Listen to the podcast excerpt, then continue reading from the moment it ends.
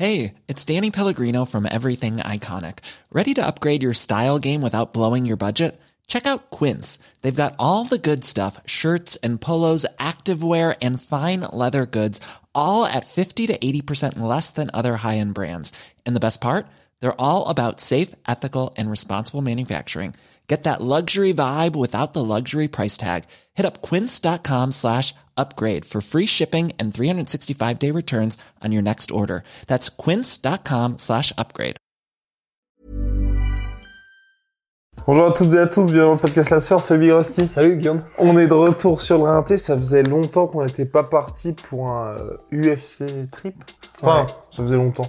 Depuis euh, Los Angeles en janvier dernier, donc là, ça nous rajeunit pas. Non. Là, on est à Las Vegas pour l'UFC 279, la dernière de Nathan Diaz, peut-être à l'UFC. Diaz Shimaev, on vous tient au courant, on va essayer de faire des petits contenus sympas euh, durant la semaine. Mais là, on va pas parler de ça, on va parler de Cyril et de sa blessure à la main, donc il s'est cassé la main droite. 5 mois d'absence, selon toute vraisemblance. Big Rusty, en tout cas, ce que Cyril a dit, c'est qu'elle allait avoir 3 mois euh, d'absence dans un premier temps avec reprise de tout, avant reprise de toute activité. Donc après les 5 mois, est-ce que ça veut dire 5 mois avant un combat quand tu prends tout en Parce que moi, ce que j'avais, ce que j'avais entendu, c'est deux mois d'immobilisation de la main et euh, cinq mois avant de pouvoir refrapper au sac. C'est ce qui se dit aussi. Ouais. Mais d'un autre côté, en fait, et c'est pour ça que c'est. Moi, je mets entre 3 et 5 mois, et c'est ce que, quand il y a eu la discussion avec Nassourdine et Cyril, c'est ce qu'on avait dit, en gros, c'est que Nassourdine, par exemple, lui, ça avait été 3 mois. Ouais, ouais, Donc ça dépend aussi, je pense, vachement de la gravité de la, la gravité de la blessure, la manière dont ça se soigne aussi, et puis euh, bah, la personne euh, au global, générique.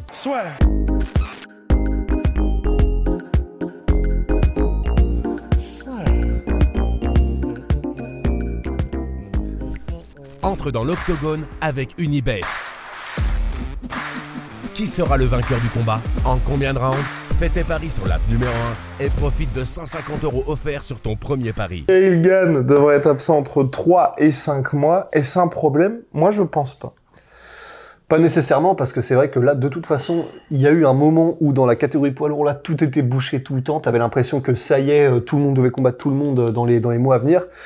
Et en fait, on se, on se rend compte que ben, les combats qui devaient avoir lieu là tout de suite, on pense notamment à Jones Miocic, on pensait que ça y est, on y était. En fait, c'est comme d'hab, ça n'avance pas. En vrai, c'est chiant de ouf quand même. Euh, que ça n'avance jamais. Normalement, histoire- après la déce- décembre. Selon toute vraisemblance, on serait sur décembre. Bah, j'attends de voir personnellement. Mais euh, et puis bah il y a des blessures. Thomas Spinal du coup qui était censé être le, le mec qui dynamise aussi un petit peu, bah il s'est blessé malheureusement. Euh, Ligament croisé, donc c'est-à-dire très croisé. longue absence, à savoir grosso modo un an. Voilà. Donc euh, Francis lui il est encore euh, en rééducation de sa blessure aussi pour les genoux. Donc euh, du coup retour début 2023, peut-être mi 2023. Et Cyril qui se rajoute un peu à cette liste de, de, de blessés.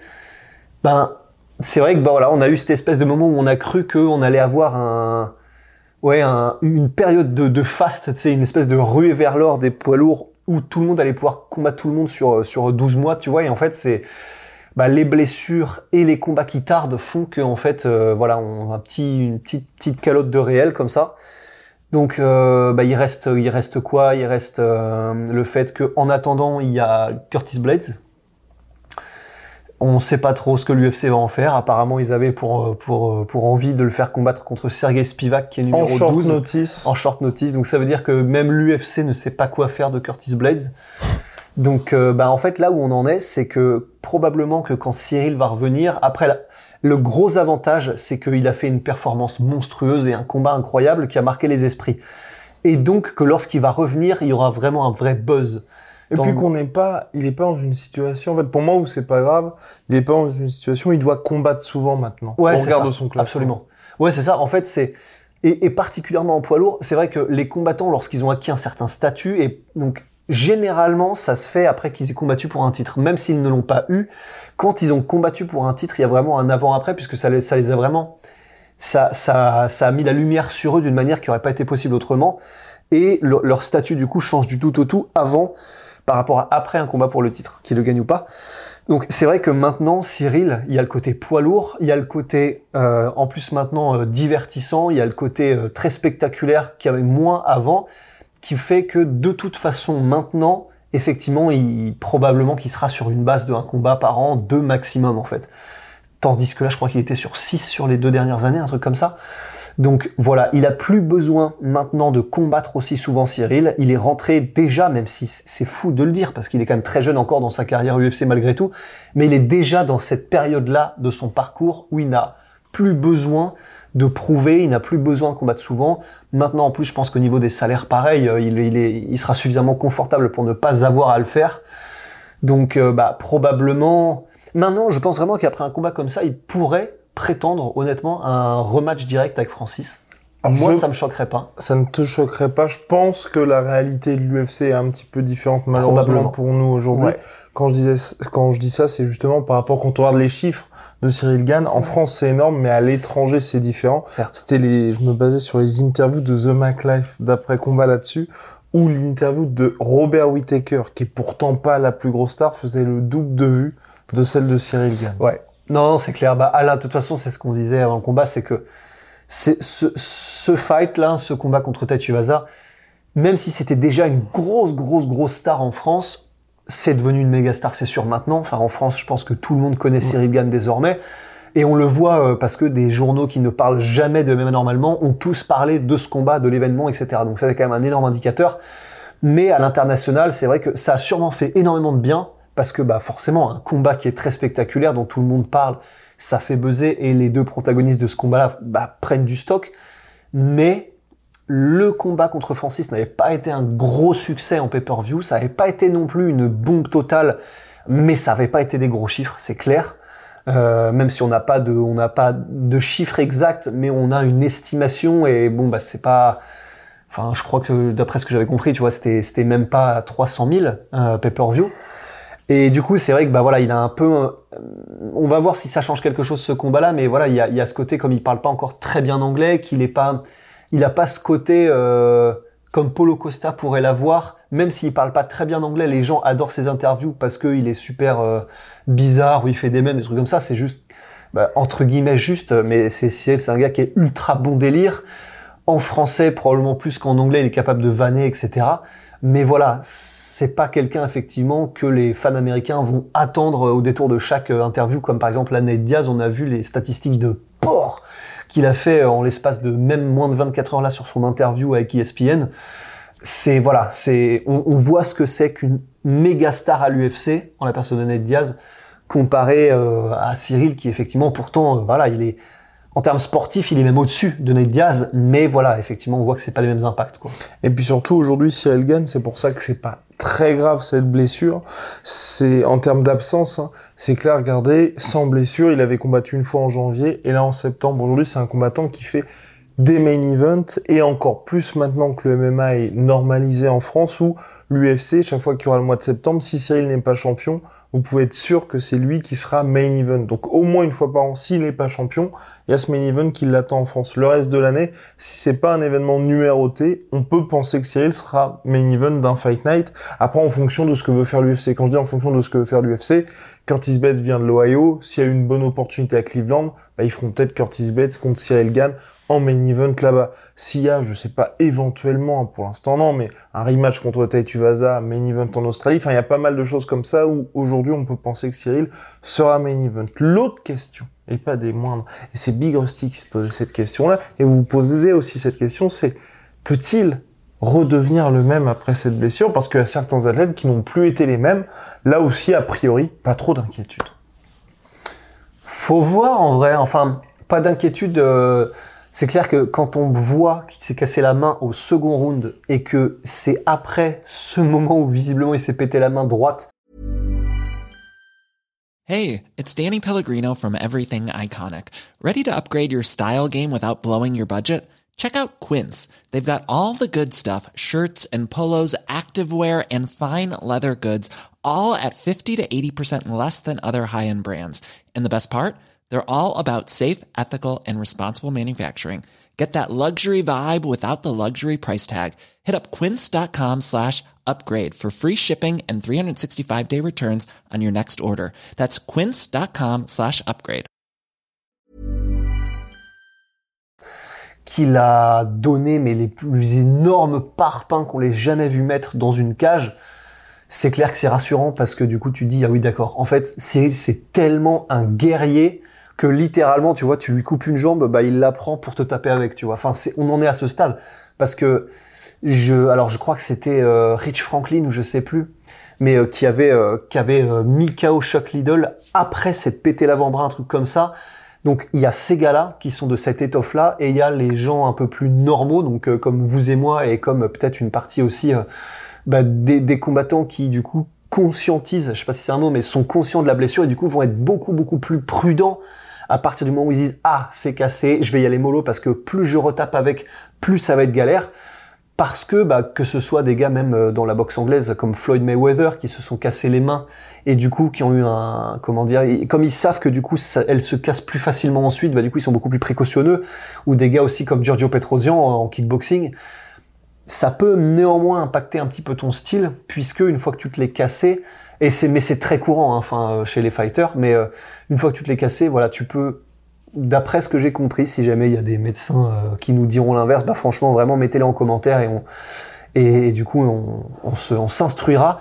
Mais moi, d'après ce que j'ai compris et d'après toutes les anecdotes de combattants que j'avais entendues, en gros, une fois que tu t'es pété la main une fois, tu fais quand même beaucoup plus attention en fait.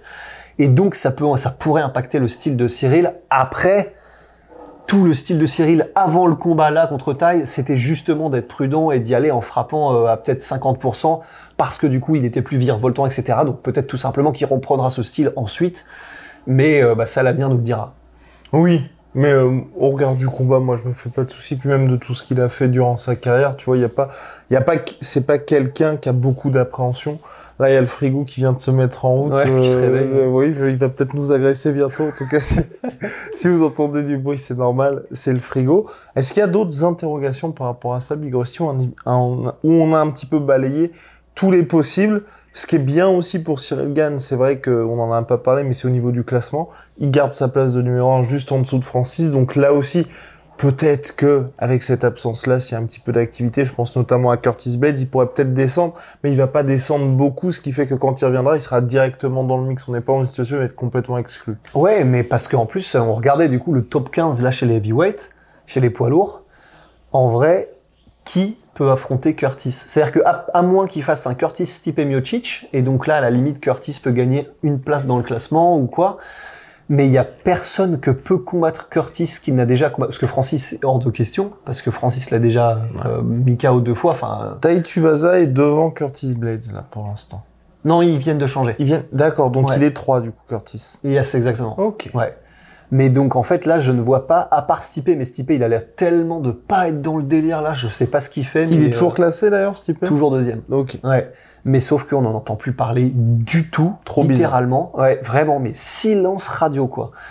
Et du coup, en fait, là, c'est sûr que c'est simplement que, à moins qu'il y ait au moins un combat dans les trois premiers d'ici euh, mi 2023, en fait, ça ne risque pas de changer. J'ai l'impression, en fait, parce que Francis, Cyril et Stipe ont pas l'air de, enfin, les deux premiers sont blessés, le troisième a pas vouloir de, de, de, a pas l'air de vouloir combattre.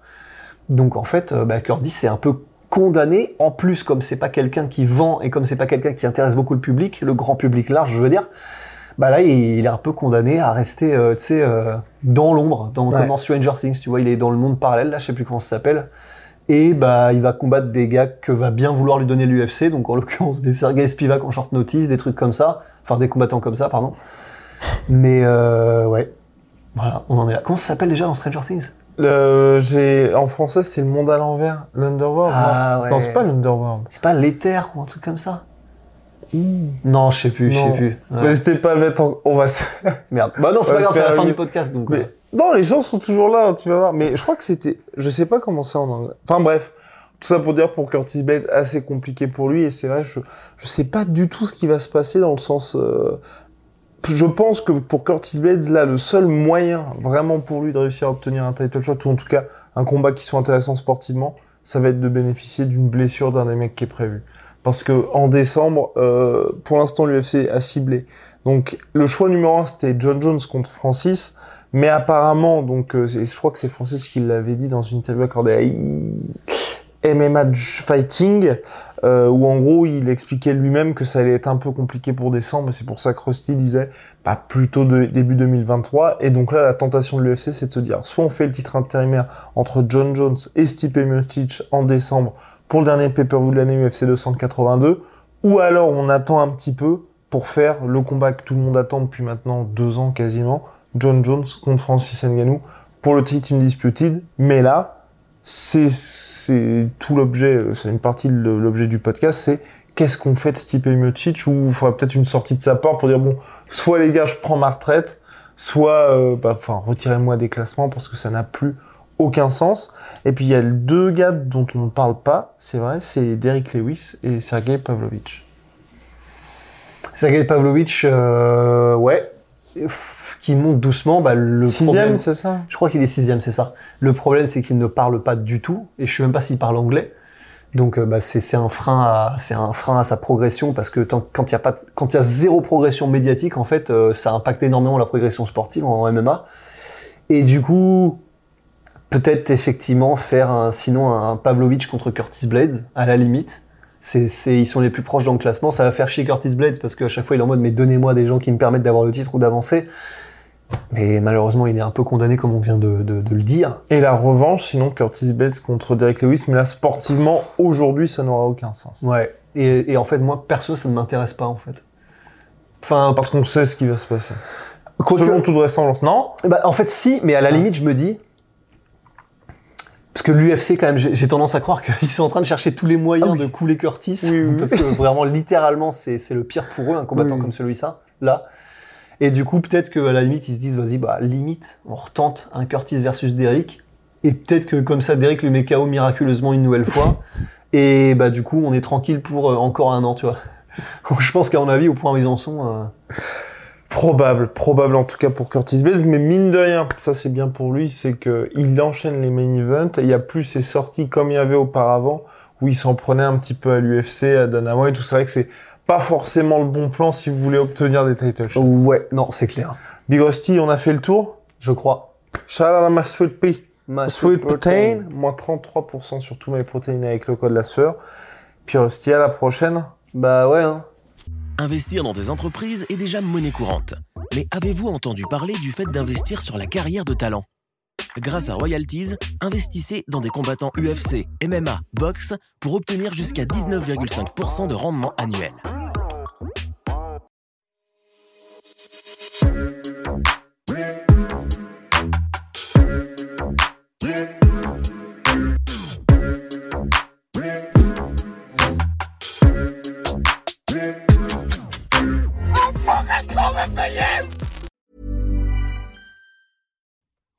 You make decisions for your company, you look for the no-brainers. And if you have a lot of mailing to do, stamps.com is the ultimate no-brainer. It streamlines your processes to make your business more efficient, which makes you less busy. Mail checks, invoices, legal documents, and everything you need to keep your business running with stamps.com. Seamlessly connect with every major marketplace and shopping cart Schedule package pickups and see your cheapest and fastest shipping options from different carriers. With rates up to 89% off USPS and UPS rates. And with the Stamps.com mobile app, you can take care of mailing and shipping wherever you are. Make the same no-brainer decision as over 1 million other businesses with Stamps.com. Sign up with Code PROGRAM for a four-week trial, plus free postage and a free digital scale. No long-term commitments or contracts. That's stamps.com. Code Program. Et voilà, c'est la fin de votre épisode du podcast La Sueur. Si ça vous a plu, n'hésitez pas à nous mettre les 5 étoiles sur Apple Podcast ou sur Spotify. Vous pouvez aussi nous laisser un petit commentaire, ça nous aidera beaucoup. Et si vous voulez aller plus loin avec nous, vous tapez La Sueur sur toutes les plateformes ou sur les réseaux sociaux, vous nous trouverez. Et là, vous nous écoutez très certainement en audio. On est aussi en vidéo sur YouTube, mais également sur Snapchat. Là encore, vous tapez la et on sera là. Merci de votre fidélité et à très vite pour de nouvelles aventures.